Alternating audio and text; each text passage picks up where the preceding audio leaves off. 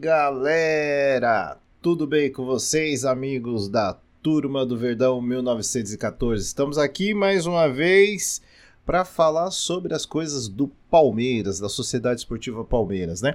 E aí nós vamos fazer um giro aqui, né, nesse bate-papo de hoje, nós vamos fazer um giro de notícias, né, do que tem acontecido aí nos bastidores do Alviverde nessas últimas datas aí. Nós tivemos tanta coisa que aconteceu. O Palmeiras está passando por grandes transformações, eleição de presidente, temos a presidente agora, Leila Pereira, né? Temos também um time que está surpreendendo e está jogando muita bola, que é o time da Copinha, o Sub-20 do Palmeiras, que na verdade pode ser Sub-17 ou Sub-15. Bom, aí depende, né? Vamos falar um pouco sobre o centroavante, a polêmica do centroavante que não chega. Por que ele não chega, né, galera? É uma pergunta que nós temos que se fazer e fazer principalmente para a dona Leila Pereira, né?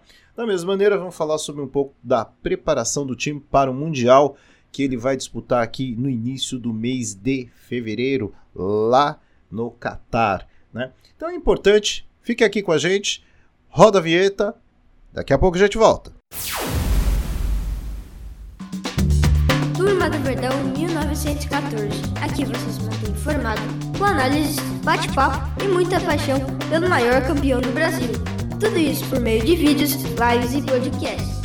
Nos acompanhe nas redes sociais Instagram, Facebook e nos principais agregadores de podcasts. Anchor FM, Spotify e Google Podcasts. E no site Turma do Verdão 1914.com. Tudo isso do seu jeito, no lugar e no tempo que você quiser. Voltando aqui, galera, com a Turma do Verdão 1914, o nosso podcast, né?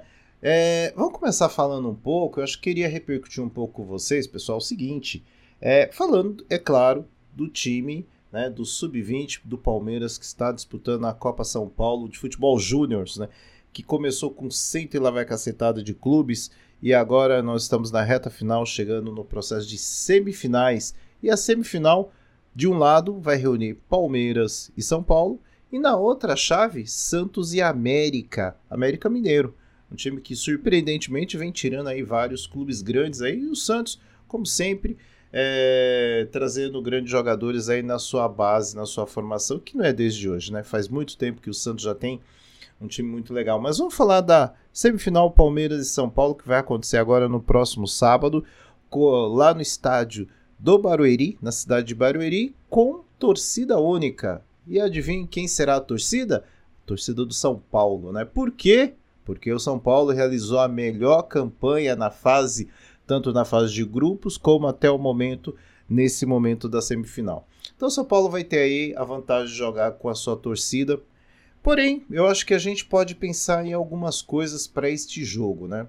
É, Palmeiras e São Paulo, na verdade, ele já vem fazendo várias finais, semifinais de vários torneios do Sub-17, Sub-15, também sub-20, com vitórias de ambos os lados, mas aí a gente está tratando de um jogo diferente, né? Um jogo que reúne aí praticamente os dois melhores times, porque não dizer, na verdade são os quatro melhores times, mas acho que esses dois, Palmeiras e São Paulo, estão um pouco à frente dos demais.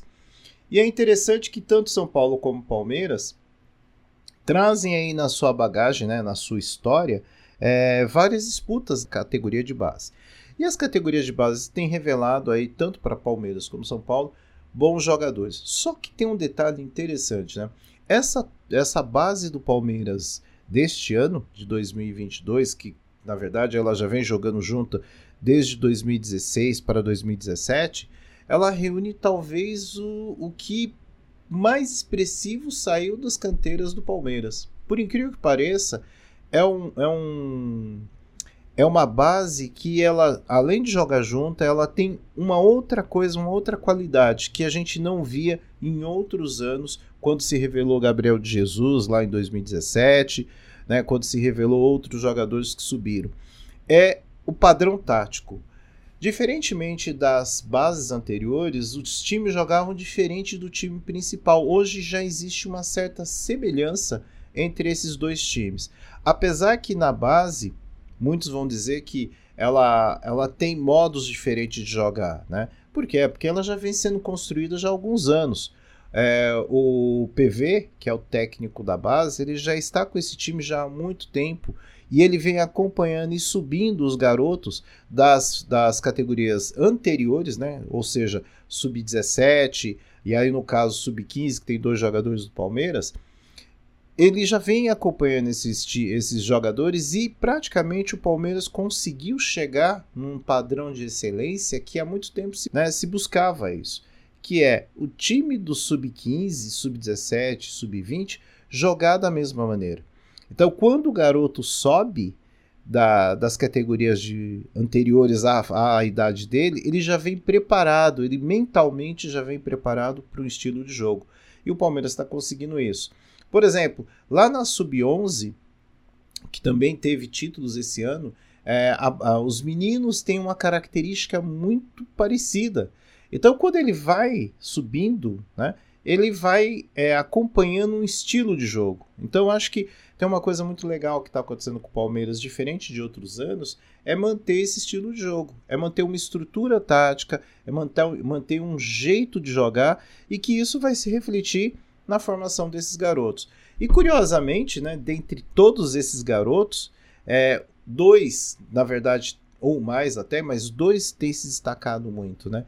Que no caso é o Hendrick, né? Que é um sub-15 que jogou o foi campeão na sub-15, foi campeão na, na, na, na sub-17 também e foi campeão na sub-20. Sub e no caso específico da sub-20, ele já está jogando com o time de cima já há muito tempo. Então é bem interessante a gente olhar a evolução que a base do Palmeiras tem tido nos últimos anos. Então isso é muito legal. E isso faz uma diferença gigante. E outra coisa também muito importante é que esses, esses garotos já estão treinando muitos deles com os profissionais. Então a maturidade né, que eles estão ganhando com a participação no, no, time principal, isso ajuda muito. E curiosamente, não sei se vocês lembram aí, amigos torcedores, amigos da turma do Verdão, parte desses garotos que estão no Sub-20 jogando hoje, encerrou a campanha do Palmeiras no ano passado jogando contra o Ceará e ganhando do Ceará nesse mesmo estádio aí de onde vai ser o jogo, que é o estádio do Barueri, né? Então é interessante a gente pensar é, que ah, o planejamento que está sendo feito e que tem ajudado muito ah, essa garotada, cada dia que passa, assumir responsabilidades e, com detalhe, um processo de formação continuada.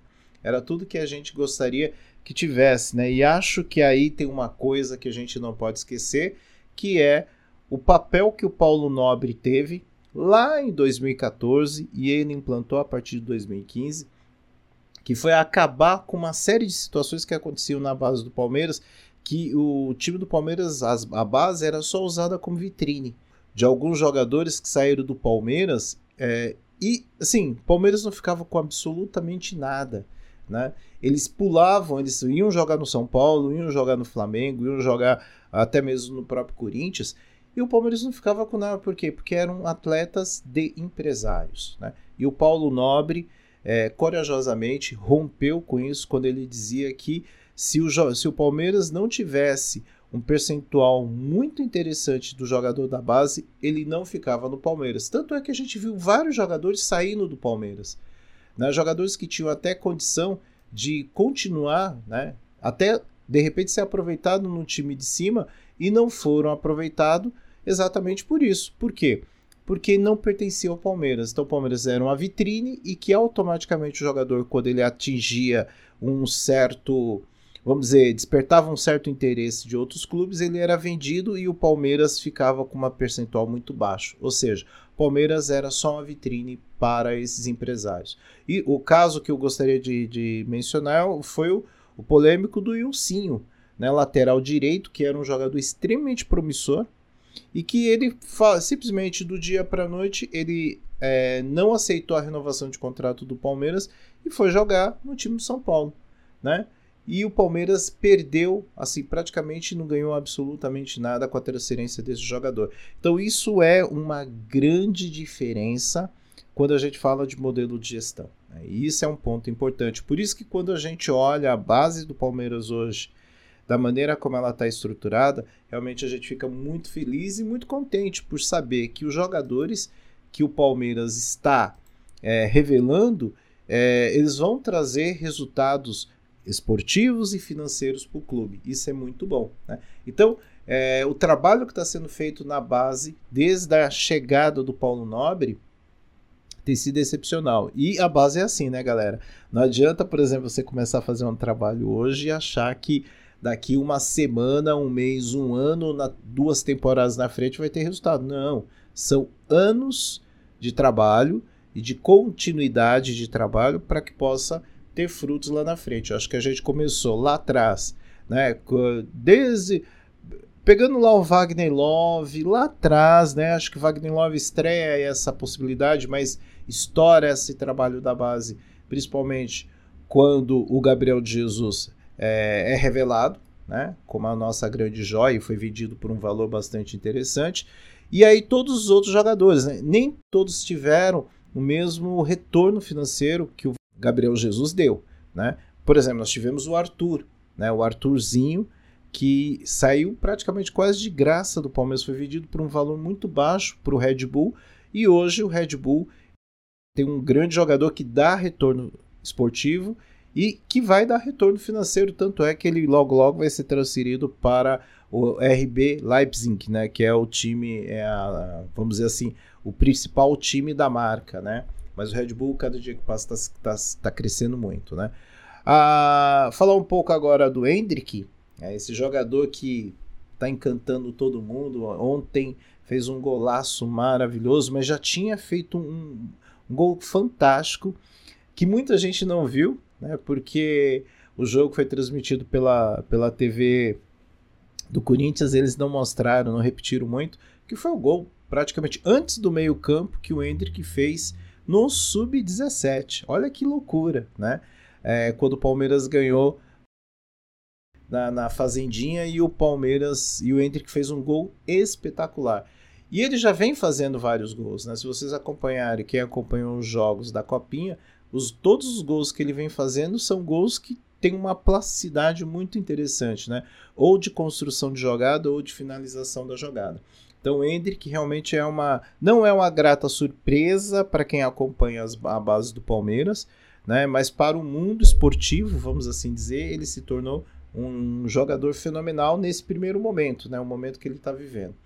Algumas características interessantes que o Hendrick reúne é que todo mundo tem falado e acho que é interessante a gente repercutir isso também é o fato dele ter 15 anos de jogar no sub-20. Ou seja, um garoto de 15 anos com o seu crescimento de 15 anos, jogando com jovens maiores, mais, é, vamos assim dizer, de complexidade física bem mais avantajada, só olhar o jogo que, que a gente pode perceber isso contra o próprio Oeste na última terça-feira, onde você viu que o, o, tamanho do Hendrick e o tamanho dos jogadores do Oeste, como também o tamanho dos jogadores do, do, do Cruzeiro, e próprio, não porque dizer também do São Paulo, são muito maiores que o Hendrick, Porém, fisicamente, o Hendrick é muito forte, né?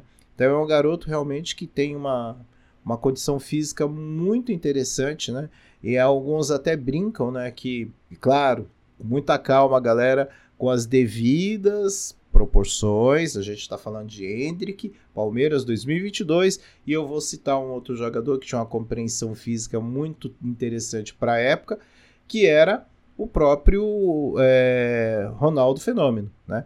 Ronaldo Fenômeno era magro, porém ele era muito ágil e forte para a categoria. Tanto é que ele fez um sucesso muito grande quando ele jogava na categoria de base do Cruzeiro, exatamente por isso. Ele subiu rapidamente para o time principal, porque fisicamente ele, ele estava à frente dos demais jogadores da mesma posição que ele. Então ele realmente tinha essa qualidade. E o Hendrick demonstra isso. Né? Ele demonstra essa qualidade física, né? essa formação física e um, um controle de bola, um domínio de bola, um, um nível de raciocínio muito rápido para um jovem de 15 anos. Né? Ele toma uma decisão muito rápida e normalmente as decisões que ele toma têm sido bastante interessantes exatamente por isso. Então é um garoto que tem que tá, tem que ter calma, ele está sendo tá num processo de lapidação, mas ele tem que ser desafiado, porque eu acho que o garoto veio para isso. Né? Então a gente tem que ter calma, mas não é ter medo. Né? É diferente ter calma e ter medo. Hoje o Palmeiras não precisa ter medo de colocar o Hendrick em partidas.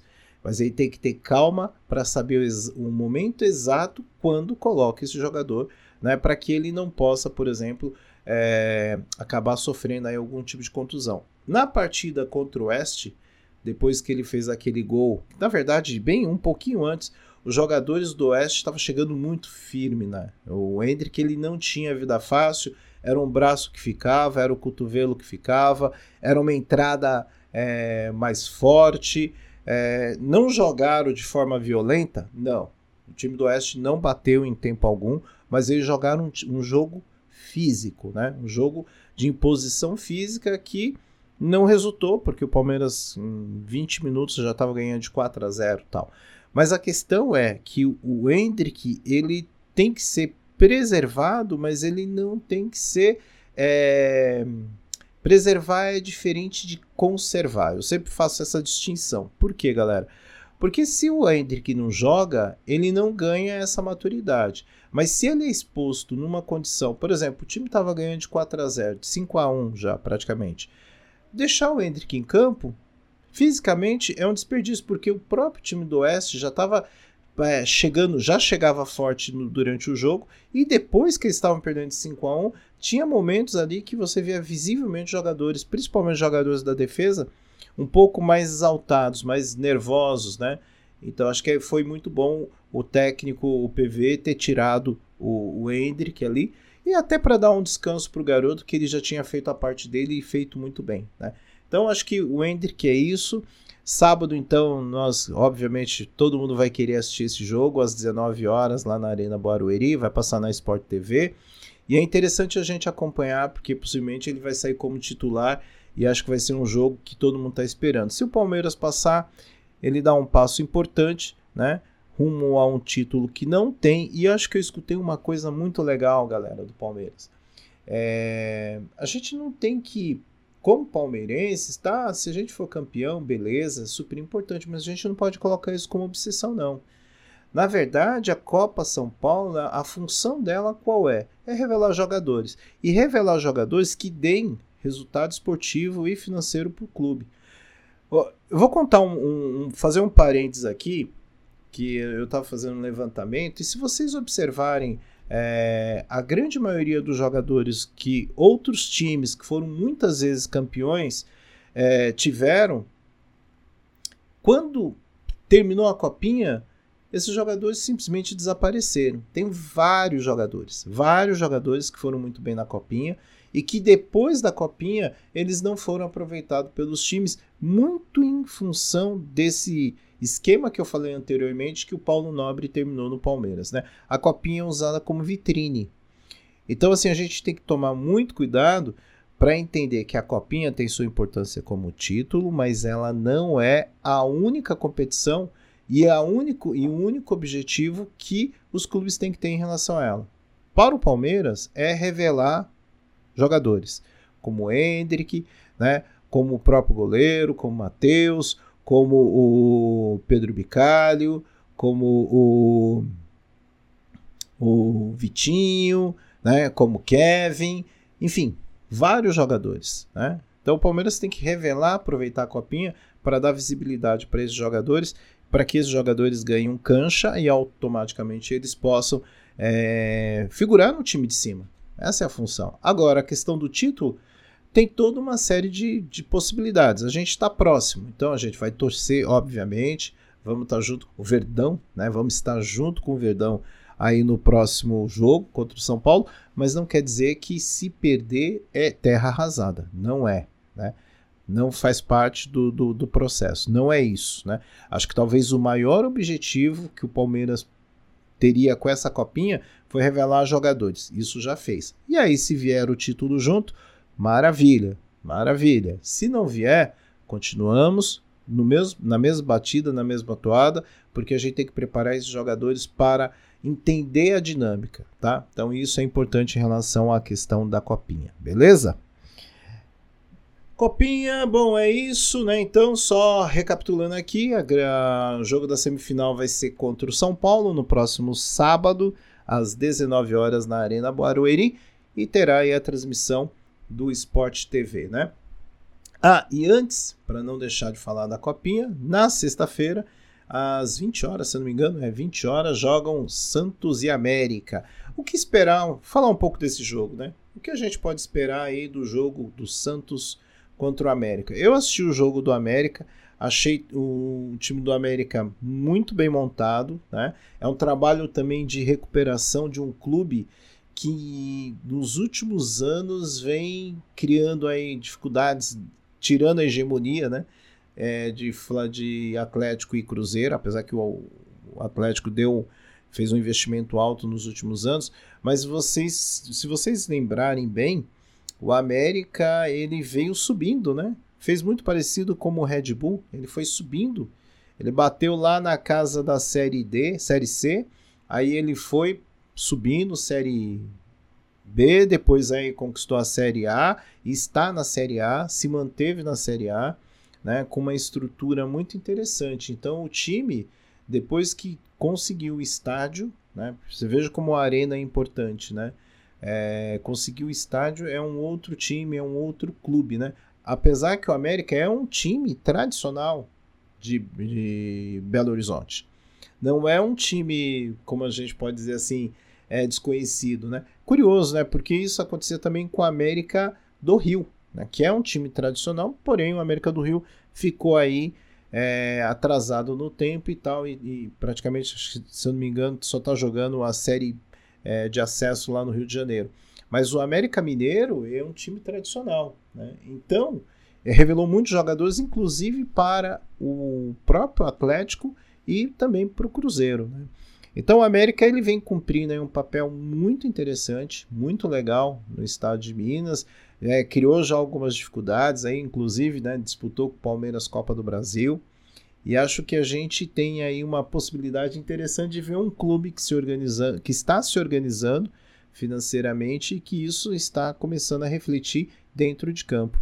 Então é bem legal a gente olhar para o América e ver o América crescendo também, né? E se colocando aí também nas fases de nas fases importantes dos campeonatos, né? Seja nas categorias de base ou mesmo nas disputas dos principais torneios do Brasil, né?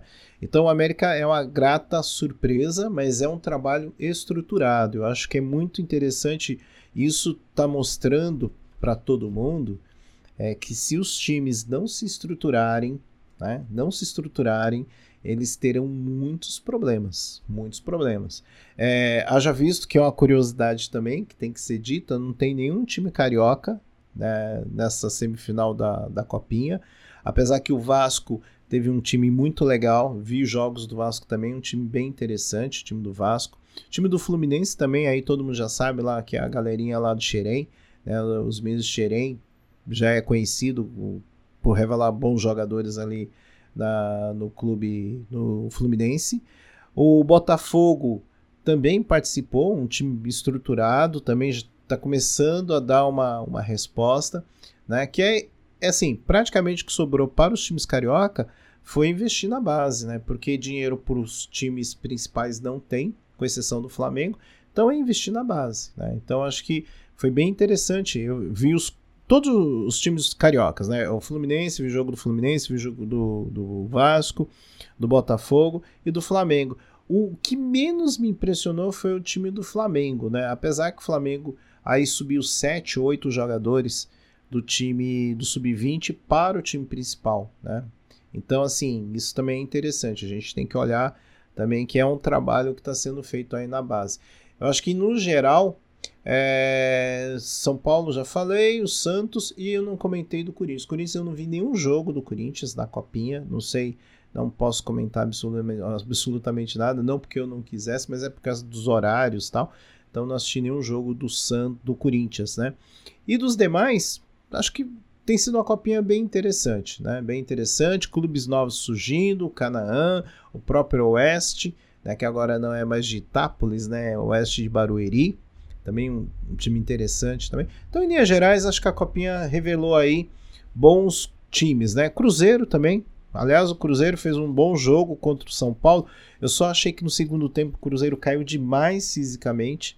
E, e o São Paulo, obviamente, mais estruturado, partiu para cima. E, e, também, desculpa, né? Um jogo estranhíssimo ontem, né? É, São Paulo, o jogo teve mais de uma hora, mais de duas horas de duração, um negócio louco, assim, né? Acabou. Primeiro acabou a energia, atrasou o início do jogo. Depois a ambulância do, do estádio, Dona Cleto Campanella em São Caetano, teve que atender uma moradora né, que estava passando por alguma situação que necessitava da ambulância. Depois começa o jogo, aí depois acaba a luz, apaga a luz do estádio. Ontem foi um negócio meio sinistro lá, né? Mas aí o São Paulo conseguiu é, virar o jogo para cima do, do, do Cruzeiro. Acho que o São Paulo tem sempre teve, né? É histórico, né? A base do São Paulo. Então acho que o São Paulo vem aí com uma base sem assim, tem um outro jogador que desperta um pouquinho mais mais da, da atenção, mas assim, em linhas gerais, o time do São Paulo é um bom conjunto, né? Não tem nenhum jogador assim que destoa é, olha, esse cara joga muito, não. Todos são ali é um bom conjunto, então o time do, do São Paulo tem essa característica de revelar bons jogadores na base. E aí vai ser um jogo igual, né? Palmeiras e São Paulo vai ser um jogo super igual. O que vai mudar é, vai ser a disposição, o que vai uma tarde feliz, né? Noite, né? Na verdade, uma noite feliz. E aí acho que quem tiver essas condições é, pode ganhar o jogo. É um jogo onde o resultado tem tá aberto, né, galera? Tá em aberto. Eu não aponto o favoritismo do Palmeiras e também acho que o Palmeiras também não quer dizer que o Palmeiras não possa ganhar, né? Então acho que a gente falou bem aí da copinha, falamos do, do, do Hendrick, enfim, demos uma passada no geral em relação ao a Taça São Paulo de Futebol Júnior, né, que vai se encerrar no próximo dia 25, e mas antes tem os jogos das semifinais sexta e sábado. Sexta são é, Santos e América e depois no sábado Palmeiras e São Paulo. Ou São Paulo e Palmeiras, porque o mando vai ser do São Paulo, beleza? Bom, então vamos mudar um pouquinho aqui, né? Já que nós falamos dos garotos, agora vamos falar do time principal, né? Do Palmeiras, que aí vem vivendo algumas polêmicas, né? Polêmicas essa criada pelo, pelo próprio time, né? É muito louco, né? O Palmeiras consegue fazer é, a sua própria o seu próprio caos, né? Vamos assim dizer. Por quê? Precisávamos passar por isso? Evidentemente que não, né, galera? E eu me refiro exatamente à questão do centroavante, né? É, trouxemos aí alguns jogadores, né, para compor o elenco, que eu acho que poucos deles serão, serão utilizados como titular aí, na, principalmente no jogo do Mundial. Talvez possa aparecer alguns deles no, no próprio Campeonato Paulista. Mas assim, é, aliás, o Campeonato Paulista começa domingo, né? Palmeiras e Novo Horizontino, já né, lá, no, lá em Novo Horizonte. Né? Mas depois a gente fala sobre isso. Mas assim, vamos falar um pouco sobre essa questão do centroavante. Né? O centroavante do Palmeiras entrou eu acho que é, tem uma série de coisas que eu fui acompanhando ao longo dessa semana e das semanas anteriores que mostra que o Palmeiras realmente tá pecando no planejamento, né?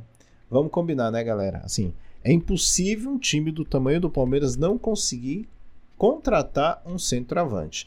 Apesar que alguns vão dizer, trouxe o Navarro do Botafogo. Sim, o Navarro é um jovem, né, 20, 20 anos, mas assim, é um jogador que ainda vai entrar num processo de preparação. É diferente da gente ter um centroavante que vai, que poderia, por exemplo, chegar, vestir a 9 e jogar uma, uns jogos decisivos, como por exemplo o Campeonato Mundial, que vai acontecer logo em breve, aí no começo de fevereiro. Né?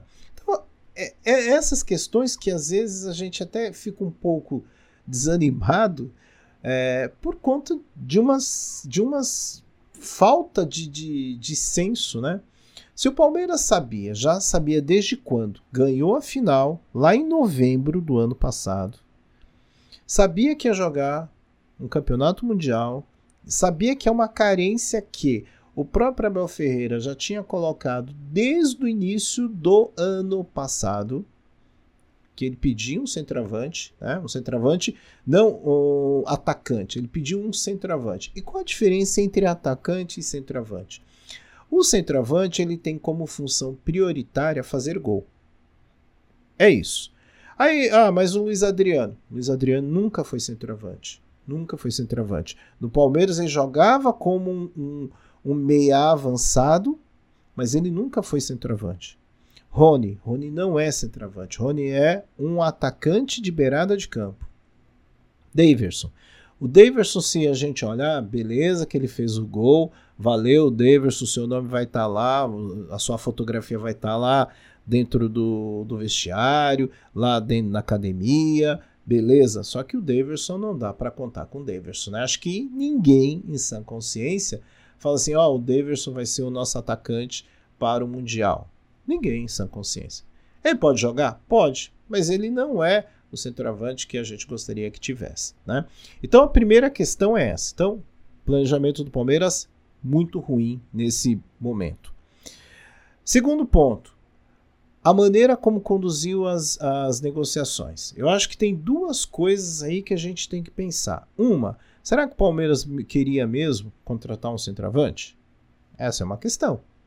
Porque se ventilou vários nomes, né, e vindo da mídia e não contestado pelo time. Eu acho que assim, se você não tem interesse num determinado jogador e está se falando muito, o diretor tem que dizer, ó, fala, não, nosso interesse não é esse jogador não consta da nossa relação. Ponto. A, a, comunicação do Palmeiras peca exatamente por falta de comunicação, ou seja, ela não dialoga com os seus torcedores. E aí fica essa coisa, né? De ah, a, a imprensa ventilar ah, agora é a vez do é, do atacante do Dinamo de Zagreb, por exemplo. Fique silêncio, é um grande silêncio.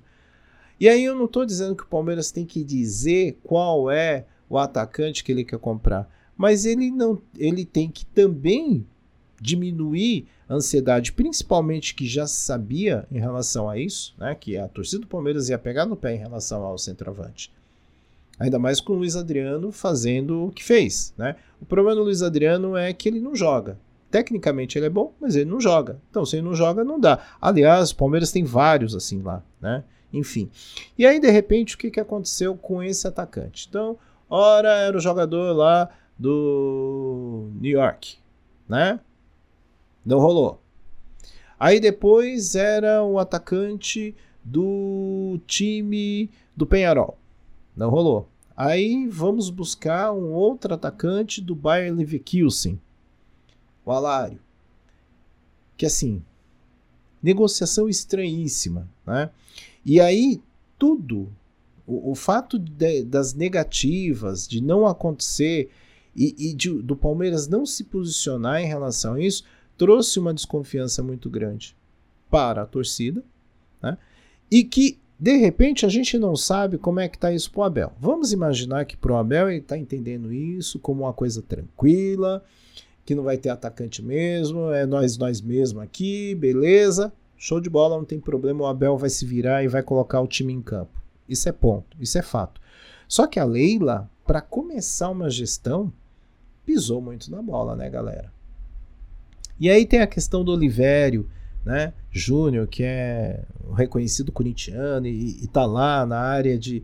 tá no setor de comunicação do Palmeiras, e aí depois o, o, o locutor do estádio é demitido, porque aqui tudo consta, ele chamou Olivério e outros tempos né, de, de gambá e tal. Veja que loucura. E ela permanece porque ela confia no cara. Quer dizer, olha quanta coisa totalmente fora de contexto, o Palmeiras passa num período de preparação de um mundial.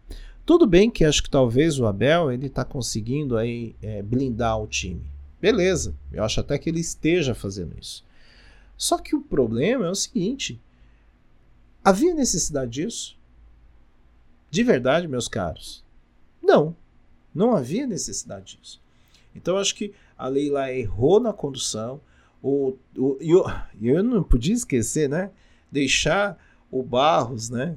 Deixar o Barros, manter o Barros como o, o, o diretor de futebol é algo surreal também, né?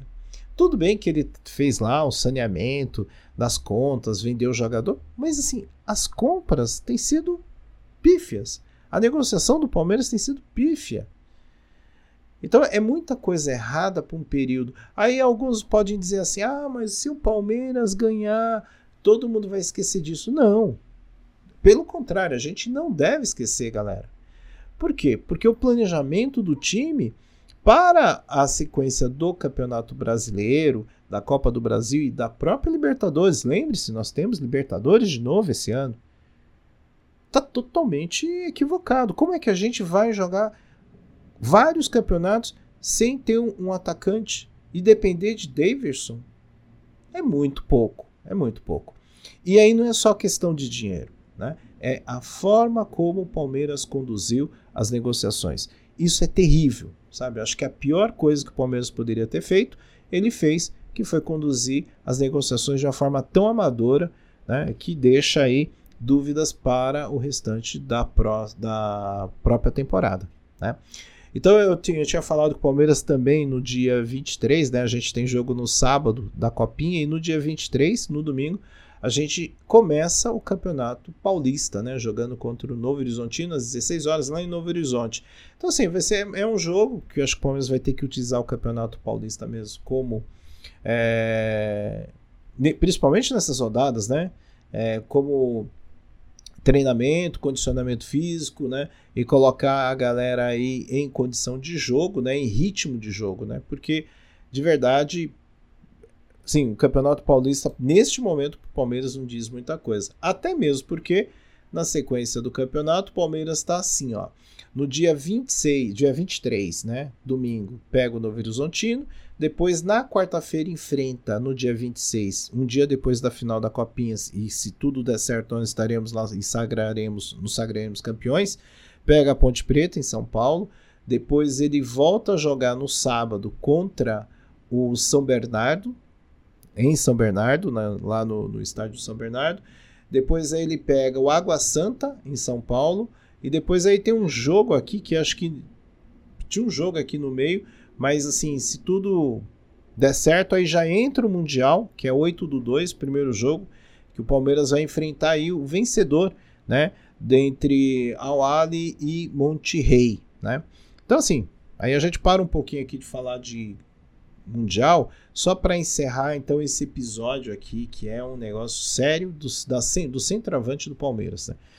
Então, como vocês podem observar, galera, assim, realmente o time e a direção é, pisou muito na bola em relação a, a essa dinâmica que o Palmeiras poderia ter feito diferente e ele está fazendo dessa maneira extremamente estranha, né?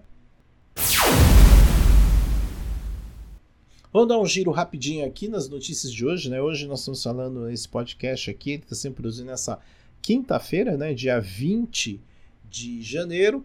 É... Vou falar um pouco de algumas notícias, depois a gente volta para falar sobre o Mundial. Aqui dá uma passadinha rápida aqui nos principais portais aqui de notícia. O América anunciou a contratação do Jailson, Jailson da Massa.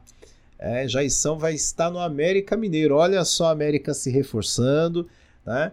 Muito legal, Jairson, Jairson, principalmente porque ele tinha feito, assinado contrato com o Cruzeiro, e aí é, o Cruzeiro, depois que o Ronaldo assumiu, nós vamos fazer um, um podcast aqui sobre as questão do, do Cruzeiro, que é muito interessante. É, parece que tudo que está acontecendo no Cruzeiro já foi pensado, já foi dito há alguns anos atrás, né? Então, Jailson vai estrear logo em breve aí pelo América Mineiro. Boa sorte lá pro Jailson. Fernando Praz é o novo comentarista dos jogos do Palmeiras no, no Paulistão, né? Então, Fernando Praz, acho que ele vai, se eu não me engano, tinha todo um acerto aqui para ele ir para a TV Palmeiras. Então, ele estava ali, começou com a, com a TV Palmeiras, mas ele vai comentar os jogos pela TNT Esportes. Muito legal. Então, aí o nosso querido Fernando Praz, grande goleiro da final de 2015, né? O nosso eterno Praz, né? muito legal. O, o Praz está aí é, comentando jogos, né? Saindo de, uma função e indo para uma outra, né? Ou seja, para trás das, para frente das câmeras, né? Ele tem muito talento, acho que o Fernando Praz vai se dar muito bem aí também. Uma notícia que saiu hoje, que foi negada pelo Palmeiras, é que o Luiz Adriano ele havia pedido a sua reintegração ao time. Acho meio estranha essa notícia, né? O jogador pedir reintegração, uma vez que ele já sabia que não ia ser aproveitado, né? Então está sendo especulado aí em alguns times, times é, aqui da América Latina, mas ainda não tem nada fechado em relação onde o nosso querido, nosso centroavante, né? O nosso Luiz Adriano, que se quisesse jogar bola seria um dos maiores atacantes do futebol brasileiro, mas infelizmente ele preferiu não jogar bola, né? Há quem diga aí que ele tem outras preferências, certo, galera? Então, passando um pouquinho aqui pelas, pelas principais notícias aqui que envolve a Sociedade Esportiva Palmeiras. É, vamos lá. Ah, tem uma notícia que saiu hoje, e é uma notícia assim, eu não, eu não gosto muito desse tipo de informação, mas saiu hoje é, que o Palmeiras foi considerado aí o, o, melhor clube do mundo em 2021. Toda vez que saem esses rankings, eu, eu fico com o pé atrás, né, gente? Porque os rankings, sim, a metodologia nem sempre é muito clara, né? Então é interessante a gente entender que ranking é para vender notícia. No fundo, no fundo, eu acho que todo ranking é para vender notícia, porque é, a realidade, quando você fala comparar né, é, os times da América Latina, né, os times fora do continente europeu, melhor dizendo, vamos colocar assim dessa maneira, é, quando eles são ranqueados dessa maneira, eu acho que tem que, ter, tem que ter muita clareza, né? Qual é o peso, né? Como é, por que esse time foi considerado? Porque tudo bem, a gente ganhou duas Libertadores no mesmo ano, beleza, tudo bem. Só que assim, é, é só o resultado final que está sendo visto, é o tipo de jogo, é a quantidade de pontos, é a quantidade de jogos. Aliás, se nós fôssemos contar é, a questão da quantidade de jogos em 2021, o Palmeiras nem precisava desse ranking aí da, da Associação Internacional, que o Palmeiras seria o time, pelo menos, que mais jogou no ano de 2021. Né? E talvez 2022, se tudo der certo, vai continuar do mesmo jeito. Né? que mais aqui? O Palmeiras. A ah, outra notícia ligada ao Palmeiras é que é, é uma, uma, notícia interessante, por isso que a gente está trazendo aqui nesse, nesse breve giro de notícias aqui, galera, que é a questão que a, a Leila Pereira ela está pedindo uma auditoria né, para verificar as contas do Palmeiras. Eu acho isso muito estranho por duas razões. Primeiro, que ela é da situação. Né? Segundo, né, ela não teve oposição, então ela é da situação. Ela foi eleita, melhor, ela foi referendada, né? foi um referendo, porque não tinha oposição, não tinha candidato na eleição do Palmeiras, e a Leila Pereira, ela está contratando aí uma auditoria para saber qual é o valor real que o Palmeiras tem. Então, assim, e, e os balancetes que era entregue a todos os, praticamente a cada dois meses, a cada trimestre, para o COF, né? Que é o COF, que, que é, para quem não sabe, é o Conselho de Orientação Fiscal do Palmeiras, e que lá eles medem é, e analisam as contas do clube, né? Então estranho ela ter contratado essa auditoria. Vamos ficar atento em relação a isso, vamos acompanhar essas notícias aí, até para entender qual a razão, né? E aí ela diz aqui que o Palmeiras, com a saída dos, dos jogadores medalhões, né? Que realmente precisava sair, né? É, o Palmeiras já economizou 4 milhões aí na folha de pagamento. Então isso já dá para pagar o salário aí de um desses jogadores que pode vir de fora, certo? Bom, acho que é isso em relação ao giro de notícias, notícias mais importantes do dia de hoje em relação à Sociedade Esportiva Palmeiras, no dia aqui que nós fazemos esse podcast, que vai ao ar hoje, né, dia 20 de janeiro, beleza? Bom, é, um tema que a gente gostaria de tratar com vocês é sobre o Mundial, né? Apesar que no Mundial, é, depois da Copinha, as atenções vão estar voltadas de fato para o Mundial. Quando o Palmeiras estiver na Copinha, ela vai ser a, a atenção maior, né? De produção de conteúdo aqui, pelo menos da nossa turma do Verdão, vai ser focado em cima da Copinha, da estreia do Palmeiras aí no Campeonato Paulista. Depois aí vamos falar um pouco mais do Mundial, né? Até porque agora não tem muito o que dizer, né? A, o que poderia ser fato novo, né, uma notícia acho que legal para a gente repercutir aqui na turma do Verdão, seria a questão do centroavante. No entanto, a gente não tem centroavante, então nós vamos de Daverson e vamos também aí, né, é, jogar com com um time rápido em velocidade, bola em profundidade e se alguma coisa der errado, o Daverson entra na parada, certo? Então é isso, galera. Então estamos terminando aqui então essa edição do nosso podcast de hoje, do dia 20 de janeiro, e aí nós voltamos aí a qualquer outro momento para repercutir um pouco mais sobre a Sociedade Esportiva Palmeiras e as suas notícias, beleza? Um grande abraço a todos e até a próxima podcast Turma do Verdão 1914. Acompanhe a gente nas redes sociais. Compartilhe esse áudio aqui com a galera e tamo junto. Valeu, até a próxima. Turma do Verdão 1914. Aqui vocês mantêm informado com análises, bate-papo e muita paixão pelo maior campeão do Brasil. Tudo isso por meio de vídeos, lives e podcasts. Nos acompanhe nas redes sociais, Instagram, Facebook e nos principais agregadores de podcasts. Anchor FM, Spotify e Google Podcasts. E no site Turma do Verdão 1914.com. Tudo isso do seu jeito, no lugar e no tempo que você quiser.